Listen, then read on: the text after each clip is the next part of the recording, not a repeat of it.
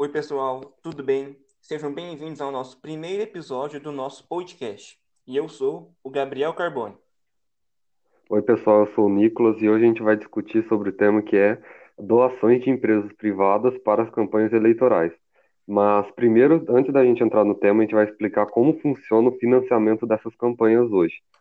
Bom, até 2015, as empresas podiam fazer as suas doações para os candidatos que elas queriam, mas isso foi barrado pelo STF por encontrar casos de corrupção. Aí hoje funciona assim: hoje tem o fundo eleitoral, que foi criado em 2017, o fundo partidário, o autofinanciamento, ou seja, a pessoa pode usar do seu próprio dinheiro para se financiar, e tem as doações de pessoas físicas. Então, uma pessoa comum pode fazer também uma doação para o seu candidato. Bom, o primeiro ponto é que quando foi bloqueado o, as doações de empresas privadas, isso foi bom, porque quando era a, liberado isso, isso prejudica na governabilidade do candidato, né?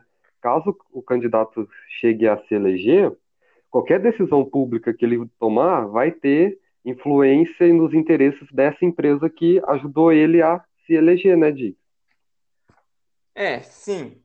Um exemplo sobre esses casos de corrupção envolvendo financiamento de empresas privadas nas campanhas eleitorais é o da JBS, que é uma empresa do setor alimentício que pertence ao grupo JF dos Irmãos Batistas, em que nas eleições de 2006, 2010 e até 2014 doaram o equivalente a 463 milhões de reais, visando, em troca, ter uma grande influência no governo e até mesmo empréstimos astronômicos, vindo do BNDES ou de alguma outra área do governo.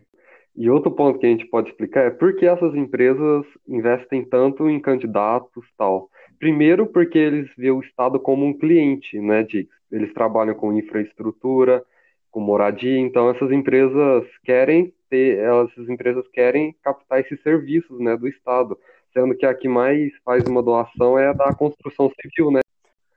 E Nicolas, como você disse sobre essas megas doadoras, não era só a JBS que doava para as campanhas políticas.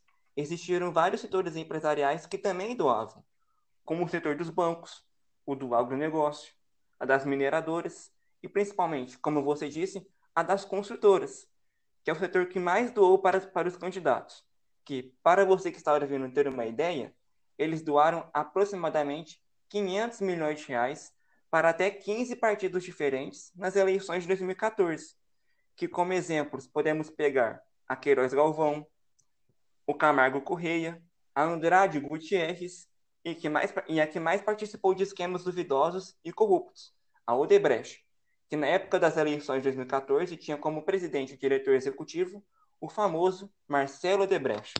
E outro caso que essas empresas se interessam muito é pela influência na licitação, né? O que, que seria isso? Quando o Estado vai adquirir algum bem, algum serviço, ele precisa fazer essa, uma licitação, que é uma série de procedimentos e medidas para que o Estado escolha a melhor proposta, a mais vantajosa dentre as empresas que estão querendo esse serviço, né? Então, a doação dessas empresas para tal candidato pode ter interesse nessa influência em receber vantagem diante as outras, né? Sim, sim. Uma coisa interessante sobre esse processo de doações, processo de licitações das empresas nas campanhas políticas, é que eu fui pesquisar sobre, sobre esse, esse financiamento das, das empresas privadas, e uma coisa que eu descobri, juntamente com tudo isso que a gente já falou, é que em empresas menores e empresas pequenas, elas também doam para, para as, as campanhas políticas. Só o que elas vão receber em troca não são as mesmas coisas que as grandes empresas, que as grandes construtoras vão receber. Porque, como você disse, o Estado é o cliente delas, não é? O Estado é o Sim. que vai dar, vai oferecer o lucro para essas empresas. Só que as empresas, as empresas pequenas, elas preferem é, doar para campanhas mais pequenas, sabe? Como campanhas municipais, elas preferem doar dinheiro para os prefeitos, para os vereadores, porque essas empresas, elas, querendo ou não, elas têm que buscar uma proteção desses municípios, ela tem que buscar uma certa inclusão em uma área específica, porque senão ela não irá sobreviver. Então, eu acho legal comentar sobre isso, porque não é só grandes empresas que doam, mas pequenas empresas também participam desse processo aí. Sim, muitas ainda. Uhum. Bom, e outro ponto que a gente vai falar é sobre o, o preço alto das campanhas. Hoje gasta-se muito ainda com as campanhas, mas na época que tinha as empresas privadas, era muito mais dinheiro, muito dinheiro de empresas privadas indo, indo, entrando. Então, é, muito desse dinheiro não ia para financiar a campanha de tal político, mas sim para o próprio político. Então, eles usavam esse modelo para maquiar e entregar dinheiro para tal candidato e que não aconteça nada de errado, né, Di? Uhum. E um caso sobre esse alto valor das campanhas e que é muito interessante mostrar para quem está ouvindo é o do ex-senador tucano Aécio Neves, em que o candidato do PSDB recebia propina da JBS com dinheiro não para eh, ajudar na sua campanha, mas com dinheiro para pagar advogados, para comprar imóveis, apartamentos, investir em imóveis, investir em ativos. Ele usava isso, o dinheiro dele, não para a campanha política. E, segundo o próprio Joesley Batista, que foi o doador principal do Aécio, ele, ele doava o dinheiro condicionando contrapartidas. Que é o que todo mundo já sabe. Condicionar contrapartidas é quando o doador vai receber algo em troca seja contratos vantajosos, leis que beneficiem a empresa dele. É por isso que ele visava as ações.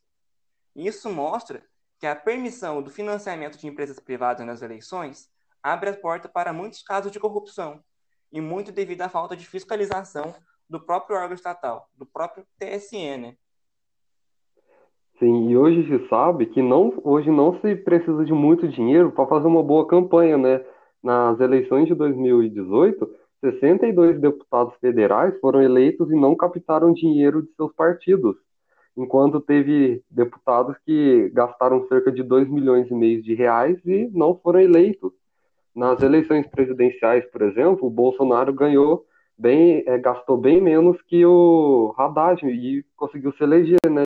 Sim, sim. Mas não é só pela luta pelo executivo que temos esse exemplo.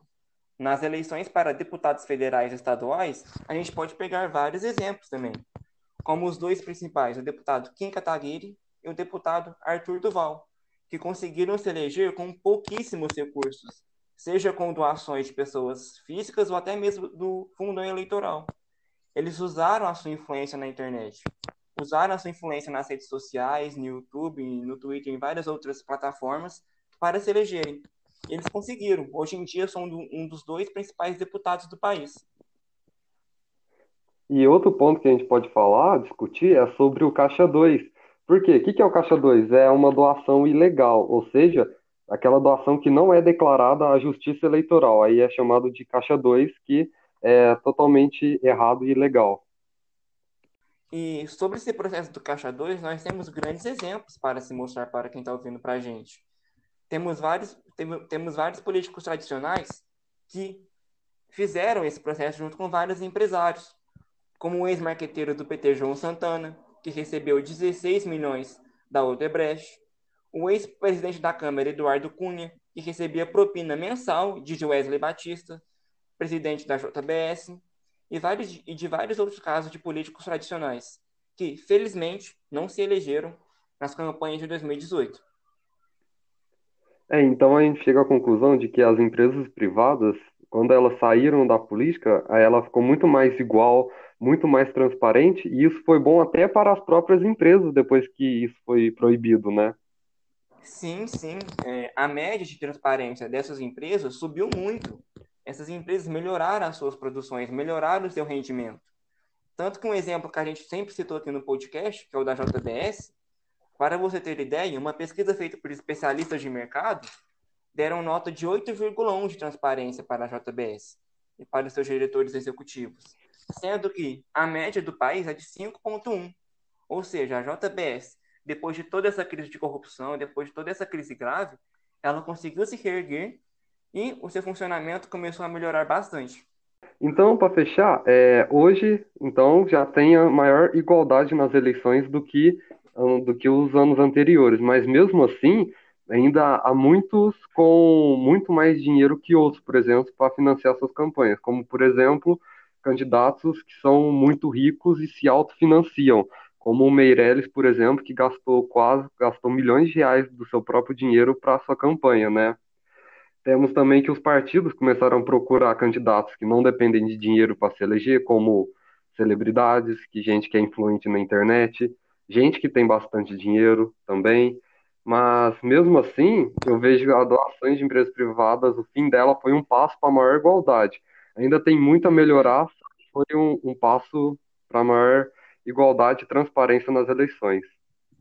Sim, sim, a nossa democracia ainda tem muitos obstáculos a percorrer, muitos desafios a, a conseguir enfrentar, mas, como você disse, esse proibimento do financiamento de empresas privadas nas eleições já foi um grande passo e permitiu que a gente tenha esperança de evoluir ainda mais. Sim, ainda pode-se adotar várias medidas para isso, como limitar a doação dessas pessoas, né, do autofinanciamento, é, monitorar mais o Caixa 2 e fazer regras mais democráticas para distribuir o fundo eleitoral, por exemplo, que hoje uhum. é de uhum. acordo com o tamanho da bancada eleita na Câmara, no, em relação à eleição anterior. Sim, sim. Acho que a justiça eleitoral poderia colocar um teto de gastos para determinado partido, colocar uma maior distribuição do fundão mais igualitária, uma distribuição mais igualitária entre os partidos, que não seja mais dessa forma tão injusta, na minha opinião, na minha visão, que apenas contribui, contribui para o mau funcionamento da democracia. Então é isso, gente. Espero que vocês tenham gostado e que a gente tenha respondido todas as suas dúvidas. Sim, sim. Esperamos que você tenha é, tirado as suas dúvidas sobre esse caso e que vocês tenham gostado muito da, da nossa explicação. Abraços e até o nosso próximo episódio. Até o próximo.